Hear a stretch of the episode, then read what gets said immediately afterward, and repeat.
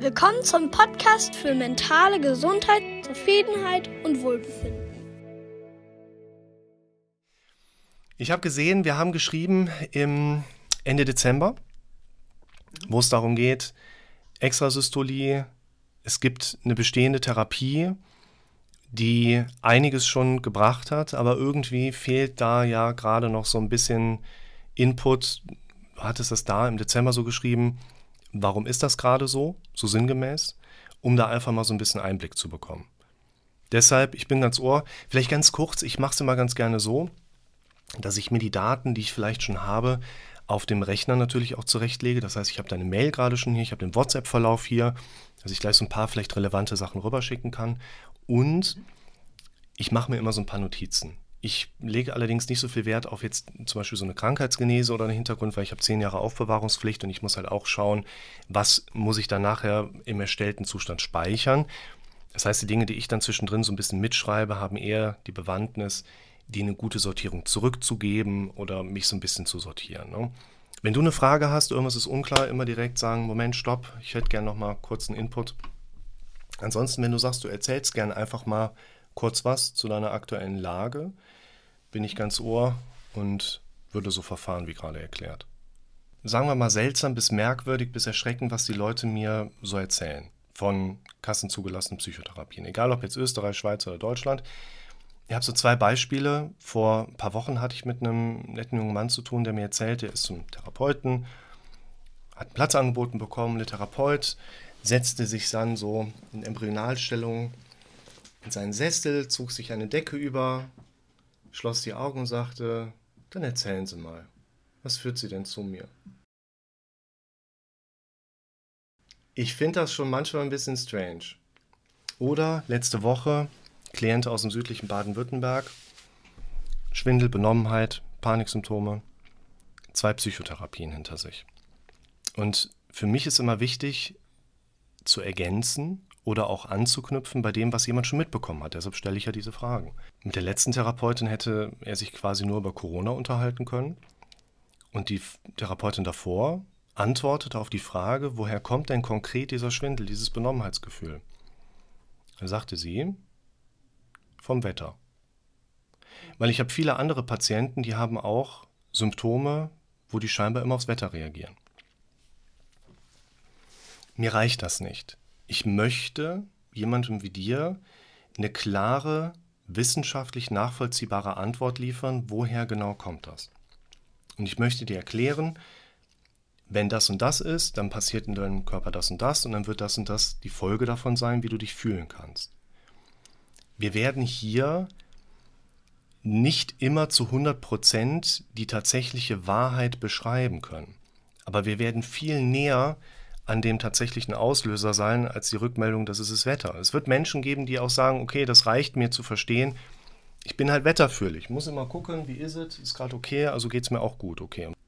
In meinen Videos, ich werde da gleich auch so ein bisschen natürlich nochmal reingehen, ein paar Sachen mitgeben wollen, die für uns jetzt eine größere Relevanz auch darstellen zum Beispiel, wie entsteht ein Gefühl, Thema Achtsamkeit werden wir anschneiden. Da wirst du vielleicht Sachen auch von mir nochmal erklärt bekommen oder angeschnitten bekommen, die du schon kennst, weil ich die einfach in den Videos auch immer quer verlinke. Aber gibt es, sagen wir mal, gerade im Blick auf das heutige Gespräch von dir eine Erwartungslage, wo du sagst, wenn wir das heute geklärt bekommen, dann bist du einen großen Schritt weiter. Dann würde ich dir so ein bisschen meine Erwartungshaltung, ich sag mal so, quasi aufs Auge drücken, wo ich einfach aus der Erfahrung weiß, dass dieses Wissenspaket jemandem in deiner Situation mit am meisten weiterhelfen kann. Sodass wir eben nicht nur ein Kennenlernen haben, sondern du auch wirklich was mitnehmen kannst, was dir nachher auch hilft. Ich finde aus meiner Sicht gerade wichtig, dass wir nochmal konkretisieren, woher kommt die Benommenheit konkret. Ich würde so ein Stück weit auch nochmal auf die Atembeschwerden eingehen. Du hast eine Metapher angedeutet im Sinne von sich verloren fühlen, wohin mit mir. Ich finde, das kann man sehr gut mit dem Thema Ziele verknüpfen. Und ich würde im Rückwärtsmarsch tatsächlich auch ein Bild nochmal mit aufgreifen, um zu erklären, wie kommt es, dass wir auf halber Strecke dann umkehren, um so ein bisschen Verständnis für die eigene Situation aufzubauen. Letztlich geht es mir sehr zentral darum, zu kontextualisieren. Ich versuche mit jemandem wie dir eine Werkzeugebene aufzubauen und eine Verständnisebene aufzubauen, unter der wir für deine Situation sagen würden, hey, bei den Gedanken, die du da erlebst, ist es doch eigentlich normal, welche körperlichen Symptome du dann bekommst. Okay, ist logisch. Weil wenn wir das verstanden haben, verstehen wir auch, an welchen Punkten wir konkreter eingreifen dürfen, um Dinge letztlich auch zu verändern. Ich würde es bei mir so machen, ich habe deine E-Mail ja offen, das heißt, ich mache mir schon mal eine Rückmeldung auf und verlinke dann da drin die Videolinks, die dir helfen könnten. Und dann schicke ich dir das nachher zum Gesprächsende wieder zu. Wie gesagt, wenn du irgendwo eine Frage hast, gehen wir da gerne auch direkt mit rein. Extrasystolen hatten wir gerade kurz angedeutet. Würde ich vielleicht auch nochmal mir zumindest als Reminder nehmen, das so ein bisschen mit da rein zu migrieren. Ich habe ein Modell, mit dem ich zentral sehr stark arbeite, nämlich wie entsteht ein Gefühl. Das verlinke ich relativ häufig. Mir ist dieses Modell besonders wichtig, weil wir hier über den Weg, die Gefühlsentstehung nachvollziehen zu können, verstehen, wie unser Gehirn Informationen verarbeitet. Der Kernansatzpunkt da drin ist, ein Gefühl ist ein Feedback-Mechanismus. Das heißt, irgendwas passiert und wir reagieren dann mit einer Gefühlsebene darauf. Und es gibt viele Dinge, worauf wir gefühlsmäßig reagieren. Wir können auf Gerüche reagieren, auf Geschmäcker reagieren, auf Gefühle reagieren.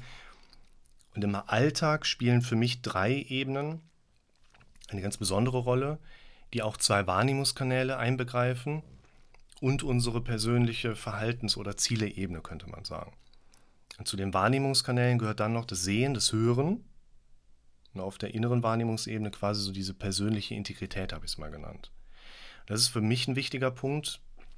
Persönliche Integrität ist eher so dieser langfristige strategische Blick nach vorne. Ich mache die Dinge, die ich machen möchte und lasse die Dinge bleiben, die ich nicht machen möchte. Und die persönliche Integrität, die ist bei dir jetzt nicht so ganz im Argen, im Sinne von, du machst einen total falschen Job. Aber die persönliche Integrität ist jetzt auch nicht so mega gut. Ich habe jeden Tag eigentlich mindestens einmal eine Situation, wo jemand vor mir steht, vor mir sitzt und sagt, ich bin gesund, ich habe Geld, ich habe eine tolle Familie, einen sicheren Job und trotzdem habe ich diese Ängste. Das kann doch nicht sein. Warum kommen die dann so hoch? Und das ist der Moment, wo wir verstehen dürfen, auch wenn uns das nach wie vor von Therapeuten und Ärzten immer noch erklärt wird, so. Ängste seien unlogisch und irrational oder inadäquat. Unser Angsterleben ist eine Reaktion, die ist vollkommen logisch und adäquat, richtet sich aber nicht auf die Dinge, die um dich drumherum stehen, sondern richtet sich auf die Dinge, die du auf deiner inneren Wahrnehmungsebene vor allen Dingen siehst und im Hörverständnis wahrnimmst. Und das ist ein erster wichtiger Punkt, wo wir drauf müssen, weil ich kann dir besser erklären, warum du an welchen Punkten körperlich oder auch vom Verhalten reagierst, wenn wir verstehen, was passiert hinter deinen Augen und nicht um dich drumherum. Das Selbstvertrauen ist häufig ein Faktor, den wir so ein bisschen undeutlich als skalierbaren Faktor wahrnehmen. Ja, mein Selbstvertrauen ist heute irgendwie im Keller und bei einer 6 von 10, 5 von 10 oder so. Ich würde sagen, das Selbstvertrauen ist digital, das ist nicht skalierbar und das ist immer an. Du vertraust dir selber immer maximal. Wir können in diesem Modell, ich verlinke dir das ja gleich, natürlich auch einen Schritt weitergehen und sagen, das Thema, das wäre jetzt so meine persönliche Definition, Selbstwertgefühl, resultiert daraus, was du hier oben Tag ein, Tag aus von deinem Gehirn mitbekommst, was Bewertung deiner Person angeht. Du kannst den besten Job machen, Dein Chef sagt die ganze Zeit, du bist unser bester Mann, Zugpferd der ganzen Firma. Wenn du hier sagst, ja, aber ich habe doch lediglich das gemacht, wofür ich bezahlt werde, kann da auch nichts ankommen. Das, was wir letztlich herausarbeiten wollen, ist vor allen Dingen das Selbstbewusstsein. Wie bewusst bist du dir, dass dein Gehirn dir die ganze Zeit negativ dramatische Gedanken anbietet, die aber quasi erstmal ja nur Gedanken sind. Da müssen wir nachher hin. Also hier erstmal, wie entsteht ein Gefühl? Erster wichtiger Schritt, den wir verstehen dürfen dass wir eben nicht deine Situation thematisieren oder dass es dir gut geht oder dass du ja einen sicheren Job hast, sondern was passiert hier oben drin. Achtsamkeit. Ein nächstes Modell, relativ interessanter Faktor für uns, um jetzt auf dem ersten Modell so ein bisschen aufzubauen. Achtsamkeit ist ein Begriff, der in der therapeutischen Landschaft eigentlich schon relativ gesettet ist. Aber letztlich kann da jeder was anderes drunter verstehen. Du kannst Achtsamkeitsübungen machen, indem du in eine Meditation gehst oder im Alltag versuchst, mehr die Dinge wahrzunehmen, die da sind. Aus meiner Sicht würde ich sagen, lass mal versuchen, Achtsamkeit auf diese innere Wahrnehmungsebene zu bringen. Welche Gedanken sind da? Und du denkst halt vorrangig in Form von Bildern oder Filmen und auditiv. Wenn wir jetzt diese Achtsamkeitsebene mal konkreter gestalten und hinterfragen, haben wir theoretisch, das ist ein wissenschaftlich skalierter Wert, 60.000 Gedanken, die wir da am Tag denken, die wir da drin vorfinden können. Bei diesen 60.000 Gedanken sind gerade mal 3.000 Gedanken neu. Ist wie gesagt ein skalierter Wert, aber die Relation, die ist für uns interessant. Weil ein Großteil dessen, was du heute erlebst, ist nicht da wegen deiner Kindheit, sondern wegen gestern und gestern wegen vorgestern und vorgestern wegen vorvorgestern. Deshalb ist die Vergangenheit aus meiner Sicht in meinen Gesprächen nicht so der Faktor, wo wir direkt hinwollen. Was waren bei dir als Kind? Was war denn das mit der Verhältnissituation zu deiner Mutter? Da können wir immer irgendwas finden. Aber entscheidender ist doch, wenn wir heute keinen Unterschied einbauen, wird morgen so wie heute. Da wollen wir hin. Und wenn wir uns in diesem Modell Achtsamkeit damit beschäftigen, welche Gedanken sind denn da und versuchen mal nicht so schnell diesem Impuls nachzugehen, wo unser Kopf direkt bewerten möchte. Ja, warum ist das denn da? Bin ich denn so krank, so nach dem Motto? Sondern greifen erstmal auf, was ist. Dann finden wir bei jedem von uns, bei mir genauso, ziemlich viele negative Gedanken, dramatische Gedanken, scheiternorientierte Gedanken, Selbstkritik mit da drin. Und wir finden für uns heraus, oh, das ist eine ganze Menge negatives Zeugs.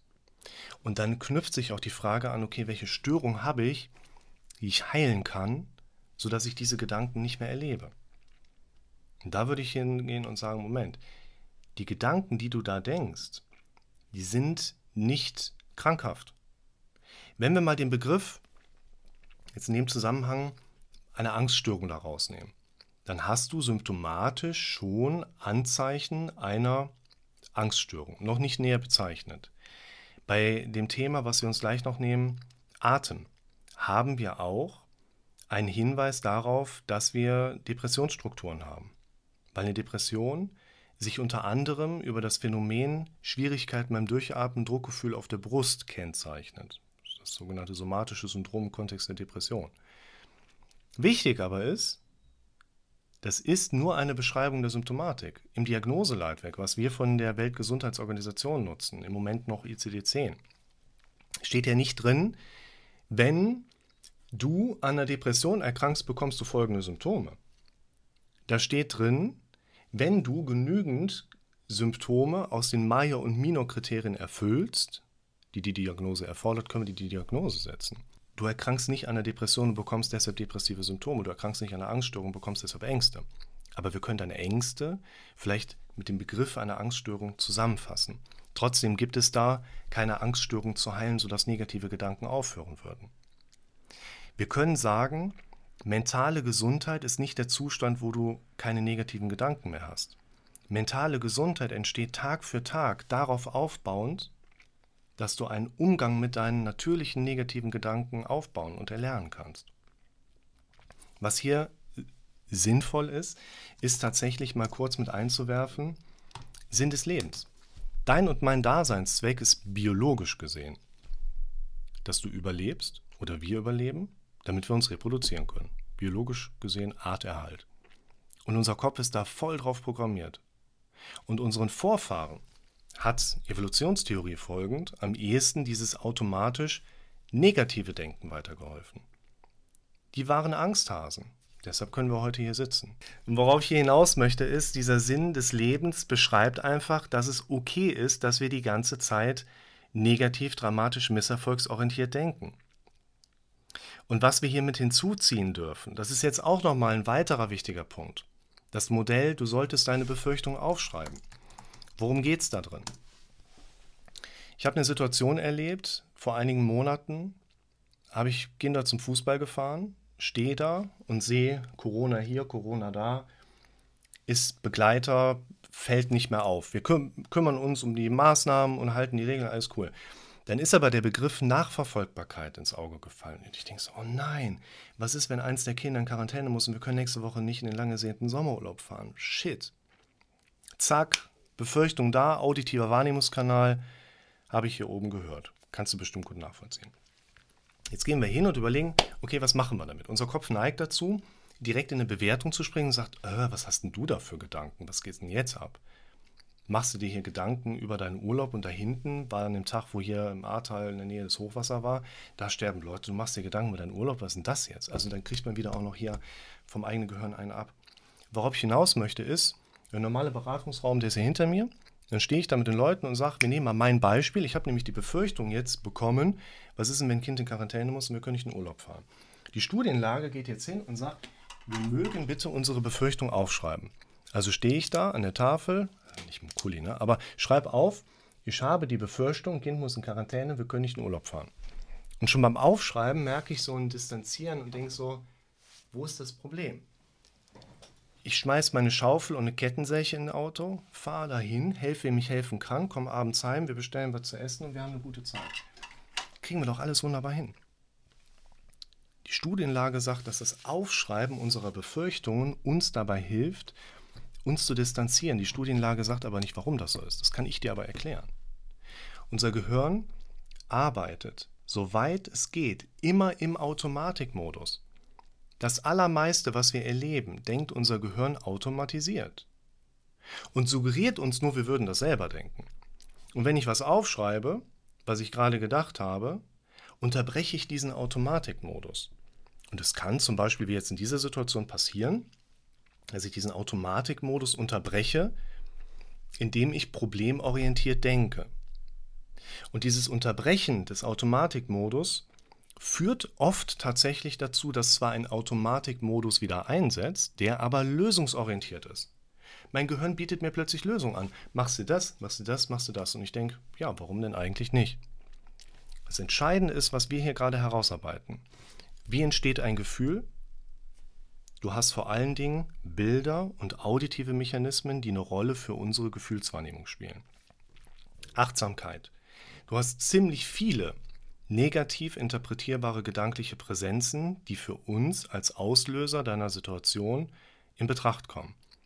Warum denkst du so negativ? Weil das unser Daseinszweck ist, beziehungsweise unsere Daseinszweck sichert. Wir können so besser überleben. Und ganz entscheidend, der allermeiste Input, den wir Menschen als Belastung erleben, der kommt automatisch. Wenn ich sage, ja, dann habe ich mir gesagt, was ist, wenn ich nicht in Urlaub fahren kann, wenn ich in Quarantäne muss. Das hat ja gar nicht so stattgefunden. Ich habe das gehört, aber ich habe das ja gar nicht selber gesagt. Ich habe Befürchtungsbilder, die hochgekommen sind, dazu gesehen, die habe ich aber nicht selber dahin gesehen, dahin kreiert quasi. Und das ist ein entscheidender Punkt. Du stehst Tag ein, Tag aus, wie jeder andere gesunde Mensch auch, unter einem mehr oder weniger normalen Beschuss im Automatikmodus mit negativen Gedanken. Und da sollten wir auf die Suche gehen, was triggert dich so an? Eine der Kerneigenschaften unseres Kopfes ist es, Szenarien zu erstellen. In der Schlafforschung sagt man mittlerweile nicht mehr, wir träumen, um Erlebtes zu verarbeiten, sondern wir träumen, in Bezug auf unser Erlebtes eine Umformung mit einer gefährlichen Nuance. Also wir träumen das, was wir erlebt haben, aber quasi mal in gefährlich und unser Gehirn trainiert sich dadurch selbst, weil wenn wir es dann in der Realität erleben, sind wir schon mal vorbereitet. Das ist die Deutung dahinter. Das macht unser Gehirn immer. Du schneidest Gemüse, dein Gehirn bietet dir ein Bild an. Ey, was wären eigentlich, wenn du dir jetzt in die Hand haust? Das ist okay weil unser Kopf arbeitet in diesen Szenarienmodellen. Wenn wir jetzt aber hingehen und sagen, ach du Scheiße, was ist denn mit mir los? Das geht ja gar nicht. Was ist, wenn ich jetzt auch noch schizophren werde? Dann kreisen wir uns irgendwann in Modelle rein, wo letztlich deine Situation, glaube ich, im Moment drin gemündet ist. Jetzt gehen wir noch einen Schritt weiter. Und zwar mit dem Modell, stell dir diese Fragen. In Bezug auf das sich Fragen stellen geht es nachher eigentlich darum, dass unser Gehirn im Hintergrund Denkprozesse weiterverarbeitet oder quasi weiter verfolgt. Das heißt, wenn ich mir eine bestimmte Frage stelle oder einen bestimmten Gedanken habe, rechnet mein Gehirn das im Hintergrund weiter. Und unsere Mechanik vom Kopf läuft so ab, dass ich mir die Frage stelle und mache was ganz anderes. Ich sitze in der Klausur, Frage Nummer 1, wie heißt der dritte Satz der thermodynamischen Regel? Okay, ich mache erstmal die zweite Aufgabe, darf mir die Frage aber nochmal laut und deutlich vorlesen.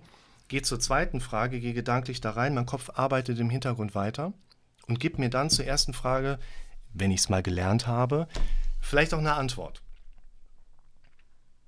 Das macht unser Kopf aber auch mit negativen Gedanken. Wenn du morgen früh aufwachst, denkst, boah, scheiße, warum denke ich denn jetzt schon direkt wieder an mein Symptom und gucke, ob meine Benommenheit da ist?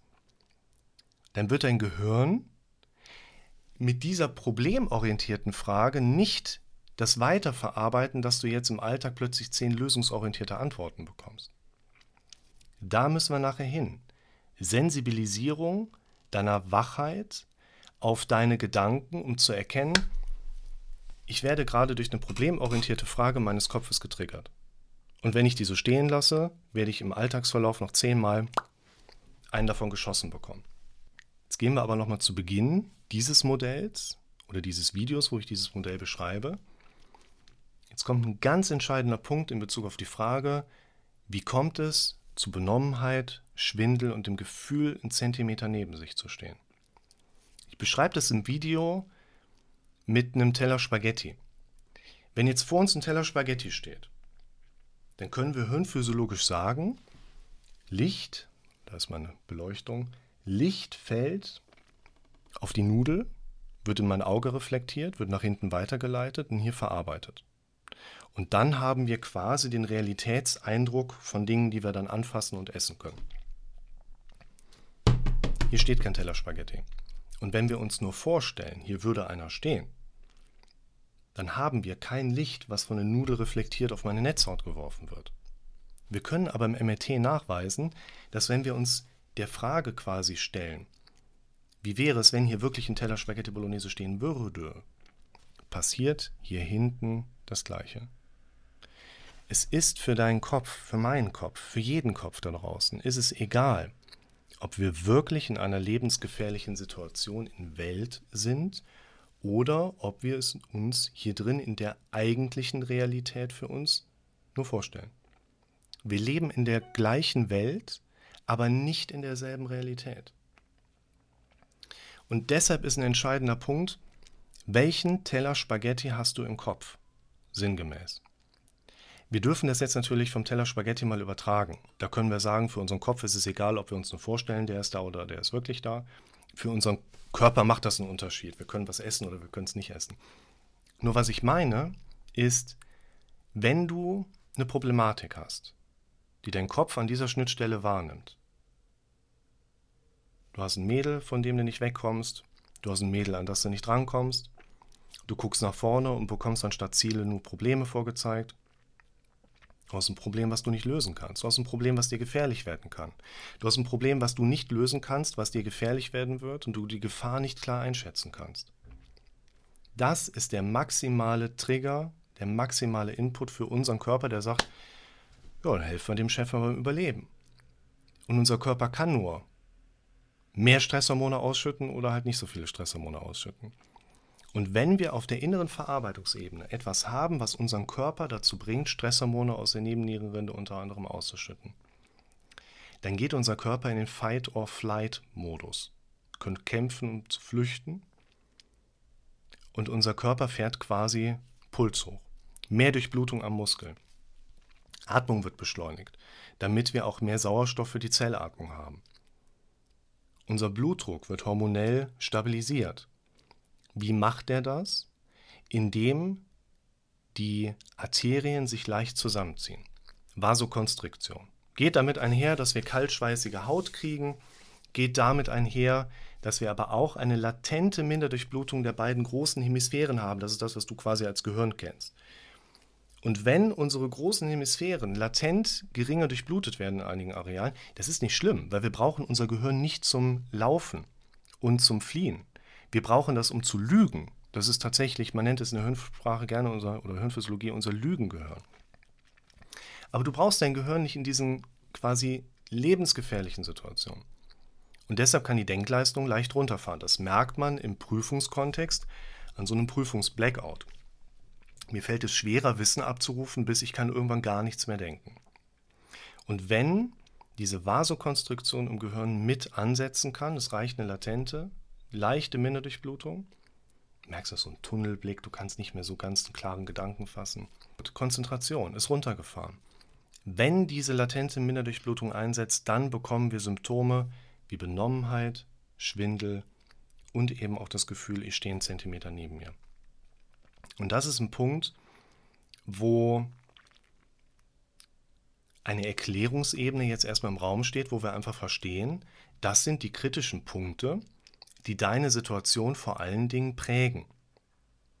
Wenn wir jetzt überlegen, was hilft dir am meisten weiter, dann können wir sagen, du hast zwei Jahre Therapieerfahrung. Dir wurde dort viel geholfen. Und du hast heute Erklärungsmodelle mitbekommen, die dir dabei helfen, die eigene Situation zu verstehen. Wird dir das helfen? Dann würde ich sagen, wahrscheinlich nicht. Warum wird dir das nicht helfen? Weil wir gerade Wissen aufbauen. Und Wissen ist etwas, das ist im Hinterkopf. Ich kann dich fragen, wie ist deine Schuhgröße? Du sagst 43,5, was denn sonst? Und ich sage, ja, aber du denkst ja nicht jeden Tag drüber nach. Deine Schuhgröße weißt du, aber sie spielt in deinem täglichen Denken keine Rolle und damit ist auch keine Grundlage für eine emotionale Verarbeitung da. Und der entscheidende Punkt für uns, den wir thematisieren und trainieren wollen, ist ja, dass du lernst im Alltag das Denken mehr und mehr zu dominieren. Weil wir heute erstmal herausstellen können, du hast ziemlich viele gedankliche Präsenzen, die im Kontext ein relativ nachvollziehbares Bild darstellen, wie es bei dir zu diesen körperlichen Symptomen kommt. Weil du wirst auf das Bild vertrauen, was du im Kopf hast. Du sollst also nicht lernen, Dingen weniger Vertrauen zu schenken. Du sollst lernen, deinem Gehirn selber andere Inhalte anzubieten, denen dein Gehirn automatisch wieder Vertrauen schenkt. Unser Kopf funktioniert so, dass wir auf das reagieren, was wir hier drin haben.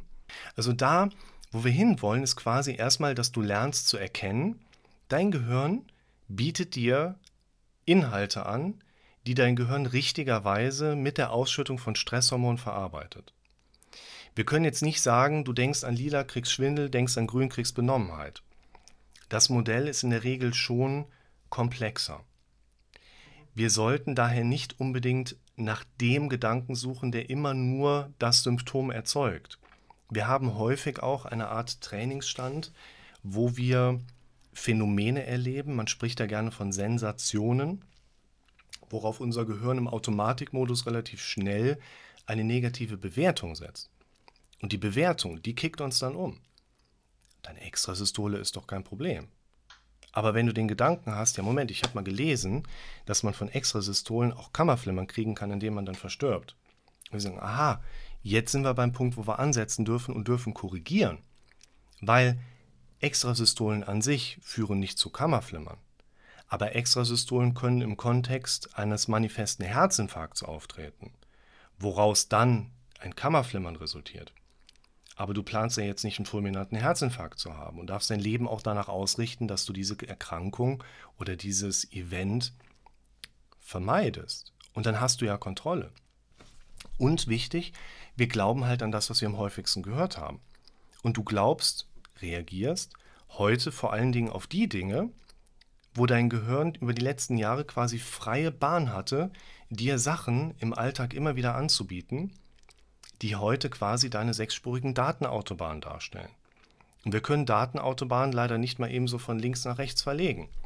Wir können sie aber umtrainieren, indem wir die Spur wechseln und häufig genug mit einem fetten LKW drüber fahren, um die neuen gewünschten Spurrillen zu machen.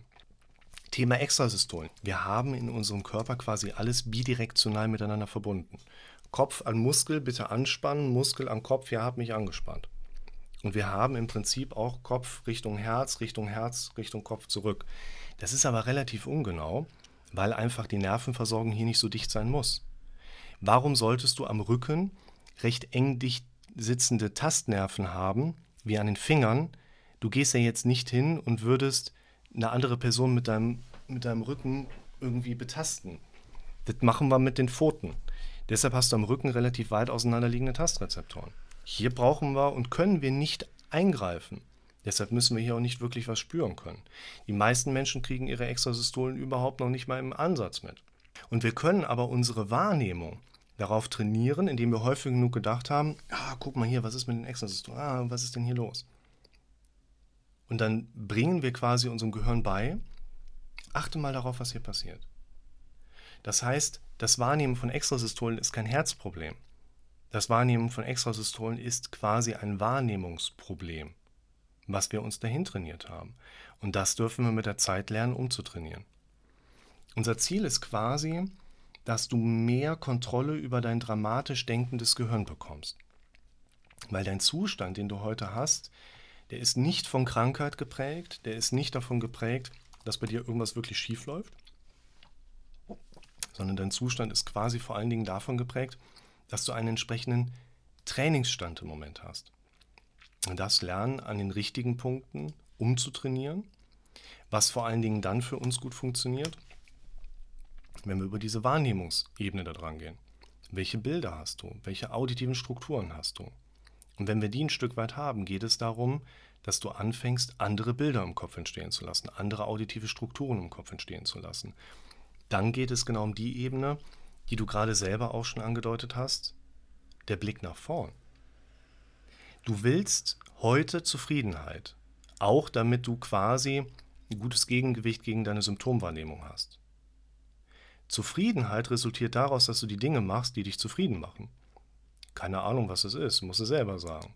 Dürfen wir selber herausfinden. Unser Kopf gibt uns da meistens ja ganz gute Themen oder Vorschläge zu, wo wir lernen dürfen, die auch anzunehmen und nicht immer direkt so wegzudiskutieren. Aber letztlich geht es darum, dass du lernst, die Dinge zu machen, die dich glücklich machen.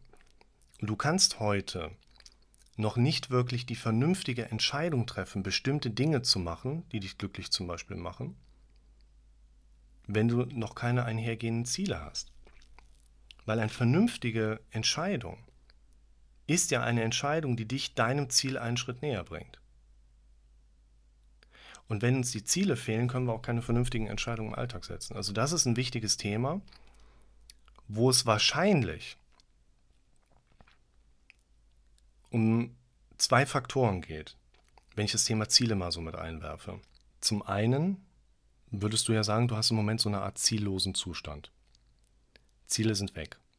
Erstens, wir erleben das tatsächlich relativ oft, dass bei dem Beenden von Beziehungsmustern auch Ziele mitgehen, weil man zusammen Zukunft aufbaut, weil man zusammen Ziele aufbaut, weil man zusammen plant und gestaltet. Und wenn der Mensch weg ist, dann ist plötzlich auch dieser Inhalt weg. Es geht also um eine konkrete Arbeit daran, zu reaktivieren, wieder hochzuholen. Was war denn damals da? Zweitens, der Zustand, in dem wir das Gefühl haben, den Eindruck haben, unsere Ziele sind weg, ist eigentlich sehr viel häufiger der Zustand, dass wir die Ziele, die wir hatten, erreicht haben und haben nicht zeitig genug neue Ziele hinterhergesetzt. Und ich glaube, das spielt bei dir auch eine große Rolle, weil es ist relativ schwierig, einen spezifischen Beruf zu erlernen und darin gut zu sein, wenn man nicht das entsprechende Ziel hat. Also das macht hier an der Ecke auch Sinn, wo ich sagen würde, deine Symptomatik auf einer körperlichen Wahrnehmungsebene, die knüpft sich vor allen Dingen an dieses Operative an. Was ist jetzt gerade im Moment? Woran merkst du, dass jetzt gerade eine Thematik da ist? Was setzt sich jetzt gerade unter Spannung? Oder auch mittelfristig?